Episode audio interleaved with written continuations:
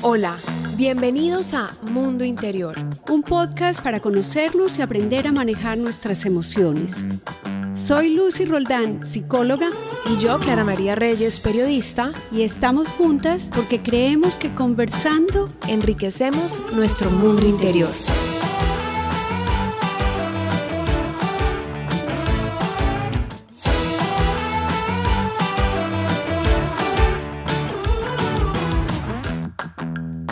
En el episodio de hoy vamos a dialogar sobre cómo también somos seres emocionales. Lucy, este es un tema que creo que va a dar mucho para hablar. Siempre decimos que somos seres racionales, pero tú dijiste y también somos emocionales. Porque la emoción es realmente lo que nos hace humanos. Cuando preparaba este tema me encontré con un texto de alguien al inicio de la psicología, 1700 algo que decía, por un segundo, imaginémonos despoblados de emociones. ¿Qué pasaría? Sería horrible, sería como un desierto, decía la analogía. Nada tendría significado, tener una relación contigo o no tenerla. En cualquier cosa que pensemos, las emociones son las que nos permiten como darle color a la vida y darle significado sin emociones nada de eso sería posible. ¿Existe una definición de emoción y de sentimiento? Así es. La emoción es la predisposición motivacional y en esto las palabras son muy importantes porque venimos con una carga genética o innata que nos permite, por ejemplo, tener miedo si es que hay un peligro. A eso se refiere la predisposición innata. Pero ¿cómo vamos moldeando las emociones que van a ser parte de nosotros? Incluso la cantidad de emociones que vamos a experimentar y las que vamos a ser capaces de reconocer tienen que ver con el aprendizaje. Por ejemplo, niños que son deprivados de estimulación, digamos que casi que los abandonan y que en las primeras fases de desarrollo no tienen un cuidador sonriéndole esa sonrisa del cuidador, no importa si es mamá o empleada, no importa quién sea, pero que le sonríe al bebé en la cuna, lo conecta. Si no fuera con las emociones, no nos pudiéramos conectar. Entonces, para cerrar la definición es esta predisposición motivacional que la tenemos de forma innata y también aprendida y que nos lleva a la acción, porque la gran mayoría de las emociones nos llevan a una acción. Puse el ejemplo del miedo ahora, el miedo nos prepara para la huida y esa es la manera como nos defendemos del peligro. Totalmente. Pero ¿cómo eso se diferencia del sentimiento? De acuerdo, el sentimiento podríamos decir es la emoción pasada por el pensamiento. Cuando yo ya hago mía la emoción cuando reconozco que me siento asustada y esto es más duradero en el tiempo, entonces hablo de sentimiento. Creo que la intensidad, tal vez la emoción es más rápida, más intensa y más corta. El sentimiento es más duradero, es más pasado por el pensamiento como si tuviera un filtro de comprensión de esa emoción y que tiene capacidad de ser estructurada incluso a través de las palabras. Así El sentimiento. El sentimiento. ¿Existen niveles de emoción? Sí, muy importante porque los seres humanos también somos una mezcla siempre de lo que sentimos, lo que pensamos y lo que hacemos. Y esos son los niveles. Por ejemplo, si yo tengo miedo para seguir con el mismo, entonces lo que siento en mi cuerpo es muy contundente. Incluso si no lo estoy pensando, yo voy a tener una activación fisiológica que me lleva a salir corriendo de la situación o a enfrentar el peligro si es que en ese momento creo que puedo hacerlo.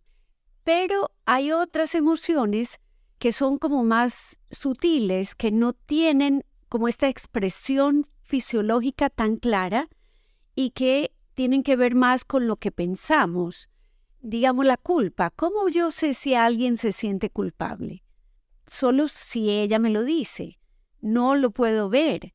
Eh, no siempre la expresión de la emoción es se manifiesta claramente, ¿no? No se manifiesta claramente. Eh, y a veces eso nos permite incluso definir que hay unas emociones que son primarias, esto es que son universales y que casi que son la base de todas.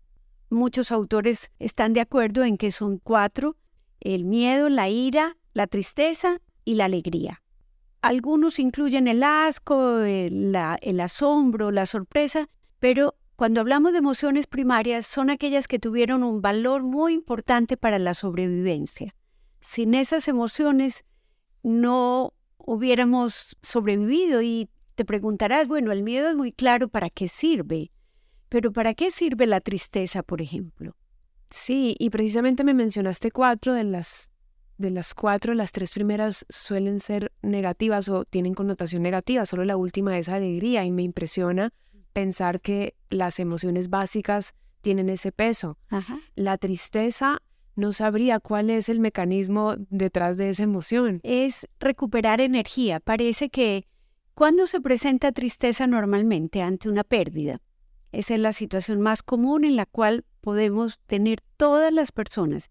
Aquí en la China, esto a mí me conmueve positivamente saber que desde las emociones nos podemos comunicar inequívocamente porque hablamos el mismo lenguaje en cualquier lugar. Si una persona tiene tristeza, va a tener una expresión facial que yo la puedo reconocer, la comisura de la boca para abajo, los ojitos un poco febriles, y esa persona puede estar riéndose, pero los demás sabemos interpretar que está triste.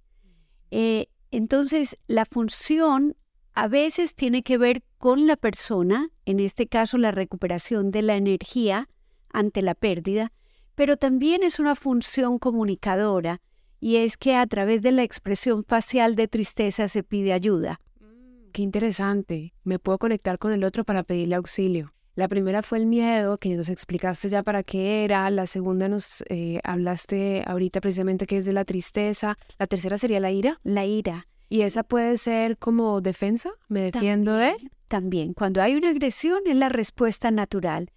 Pero la ira, si la vemos como sin ponerles el valor de buena o mala, que es parte también de lo que quiero decir, que no hay que darle esos valores porque la emoción simplemente es.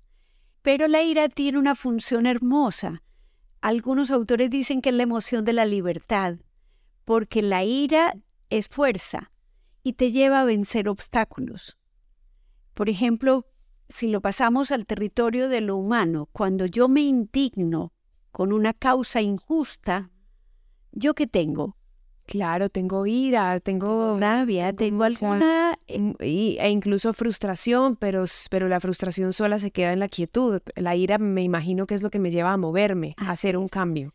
Y entonces ahí vamos completando el tercer nivel de la emoción. Uno es lo que sentimos en nuestro cuerpo, otro es lo que pensamos, porque casi que indefectiblemente cuando tenemos una emoción le damos significado. Sería muy difícil pensar, de hecho es una patología si uno no puede como o tener emociones o conectarlas y este significado que le vamos dando y esta relación, porque también podríamos decir, además de que somos emocionales, somos relacionales es decir, las otras personas van a ser una variable muy importante de nuestro mundo emocional. Entonces, por esa razón es que la información que nos brindan las emociones es tan fundamental para el conocimiento, para el autoconocimiento. Ahora hablemos de la última, la alegría. La alegría. La alegría incluso hace referencia a esta película de Pixar intensamente. Sí.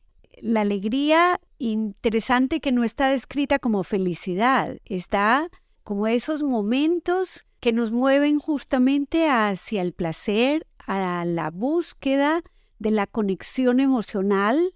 Sin la alegría tal vez no nos procreáramos, no nos relacionáramos con alguien afectivamente. Entonces, no nos notaríamos a, hacer las no cosas día a día. No habría como una motivación para levantarme, un entusiasmo para vivir. Entonces, es como la alegría es tan fuerte en sí misma que solo necesita la alegría, por así decirlo. Pero las emociones negativas sí necesitamos reconocerlas como más sutilmente porque incluso en la vida cotidiana a veces cuando no las sabemos leer, simplemente decimos estoy mal.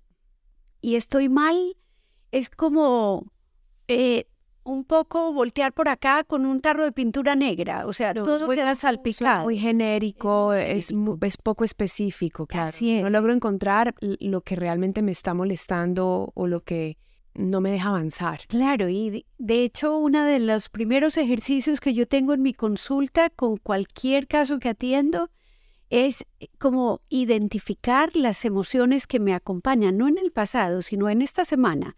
A ver, hago tres como paradas en el día, al final de la mañana, al final de la tarde, al final de la noche y digo, ¿cuál ha sido la emoción más predominante que he tenido? Y tal vez decir, a ver, estoy asustada, estoy aprensiva frente al futuro, estoy temerosa de un posible resultado, cualquiera que sea, como que la observación no solo nos lleva a identificar la emoción, sino poderla graduar, porque si yo tengo un poquito de desaliento hoy, tal vez con algo sencillo yo me pueda como volver a entusiasmar, pero si yo estoy con poca energía vital, lo único que quiero es volverme a acostar o que se acabe el día, entonces es una información muy importante. Creo que la función más fuerte de las emociones es su valor comunicador.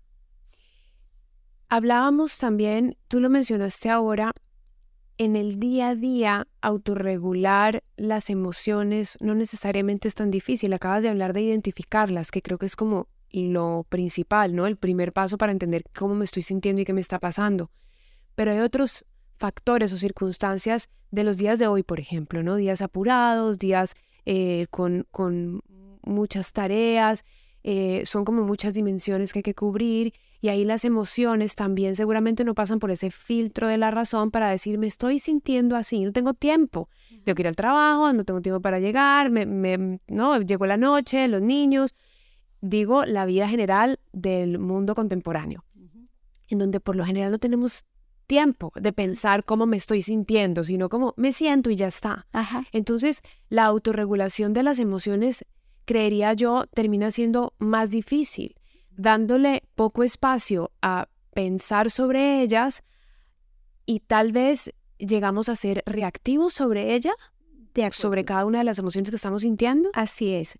O estamos en la inconsciencia de ellas y como tal no las diligenciamos Hablaste de regulación. Yo creo muy importante decir que no son ni buenas ni malas las emociones. Yo puedo tener cualquiera. Primero saber qué me la provoca, porque pueden ser factores externos que me están haciendo sentir así. La urgencia de tiempo es una variable externa. Naturalmente que si yo me comprometí y yo ya soy una persona, digamos, con un nivel de exigencia muy alto, entonces es un factor externo, pero también es un factor interno el que angustia me produce llegar a tiempo, qué tengo que hacer para poder como encontrar eh, paz, y detenerme un ratito, así sea cerrar los ojos cinco minutos. Sí, por eso es tan importante cuando te recomiendan tener una terapia, cualquiera que ésta sea, que te genere bienestar, paz, quietud, porque sí, dicen, no, es que está de moda el mindfulness, está de moda el yoga, está de moda la meditación, pero no se trata de estar de moda, sino que sí pienso que nos hace falta ese espacio diario de hacer conciencia sobre cómo estoy yo, qué me está pasando, cómo me estoy sintiendo. Claro, y si de esta conversación sale como la determinación de pedirnos a nosotros mismos siquiera 15 minutos para hacer este ejercicio, porque saber lo que nos hace bien, lo que de pronto en un día de frenesí, pero tuve este ratito de juego con mi hija y esto me sirvió como para recargar mi pila, es como de ir balanceando. Este tema lo habíamos tocado en otra parte, pero el ejercicio es primero reconocer, luego validar nuestras emociones, no juzgarnos por tener A, B o C, saberlas leer, saber qué cosas me pueden servir para yo estar en contacto con esa emoción, expresarla y diligenciarla. Si yo no hago este ejercicio, seguramente voy a estar explotando o voy a irme cargando, cargando, cargando y un día hago un estallido y ni sé por qué, o la causa que me provocó el estallido, yo misma después de eso digo, pero Lucy está reaccionando así por tan poco, y resulta que no era por tan poco, era por todo lo acumulado que yo traía. Mi profesor decía que era como una cuenta bancaria. Si de ti tiene que salir mucho en tu vida emocional, deposítale. ¿Cómo le depositas? Sería la pregunta para las personas que nos escuchan. ¿Cómo cada uno de ustedes deposita en su cuenta emocional? A veces abrazando a la persona que tienes al lado largo, solo abrazándolo largo. No tienes que tampoco decir es que fue así, hasta mi día. No, a veces con pequeñas cosas, poniendo flores en tu casa. Lucy, mm, ya casi estamos terminando esta conversación que nos encantaría que fuera mucho más larga, pero ¿qué preguntas nos podemos hacer todos entonces a partir de esa conversación? Empezando desde reconocernos que no solamente somos racionales, que es lo que nos invade en el día a día, sino qué preguntas crees que todos nos podemos llevar hoy como tarea a casa para poder ser un poco más conscientes de las emociones y trabajar en regularlas. La primera es, en efecto, mi vida emocional, qué características está teniendo. Más frecuentemente yo me siento de esta forma o de esta otra. Si hay un patrón que he repetido en mi forma de sentir, valdría la pena que yo lo ponga al frente y diga, voy a trabajar sobre esta, por ejemplo, reactividad alta o voy a trabajar sobre esta pasividad que tengo. Decíamos que las emociones todas cumplen una función. Las que describimos hoy las vemos muy claritas, pero si yo tengo timidez, por ejemplo, yo tengo una mezcla de emociones. Tengo un poquito de miedo, tengo inhibición, o sea, estoy como con un frenito y puede que yo me sienta así ante estas personas, pero no ante esta otra. Entonces, la invitación es a que la información que me está brindando mis emociones, eh, como que yo trate de capitalizarla para regularla, la que crea que me está haciendo daño, o de las que estoy huyendo, porque a veces no queremos tocar la vida emocional es porque nos duele, o porque eh, nos molesta una situación y evitamos, evitamos el conflicto. Las emociones que evitamos suelen eh, quedarse ahí mal. Es como que se van juntando este saco de emociones negativas y de pronto no salen correctamente. Entonces, identificar, leer apropiadamente, ver cómo los factores internos o externos, porque a veces es mi propia exigencia, la que está produciendo mucho de esto y ver que el manejo que tengamos de nuestras emociones, el beneficio mayor va a ser en nuestras relaciones, porque la vida emocional no la atendemos solo por nosotros mismos, sino porque saber conectarnos con nuestra vida emocional también nos permite hacer una lectura del otro y poder decir, a ver, tal vez esta persona hoy, mi pareja, mi hija, lo único que necesita es que yo le pregunte, ¿y cómo te sentiste hoy? Así es, me reafirma que somos seres emocionales y racionales porque para poder autorregularnos necesitamos pasar esa emoción por la razón, es decir, identificarla para decir, bueno, ¿y ahora cuál va a ser esta solución? Así es. Lucy, en el episodio de hoy vinimos a dialogar sobre cómo también somos seres emocionales y lo que queremos es que este espacio los invite a todos a continuar estas conversaciones. Gracias.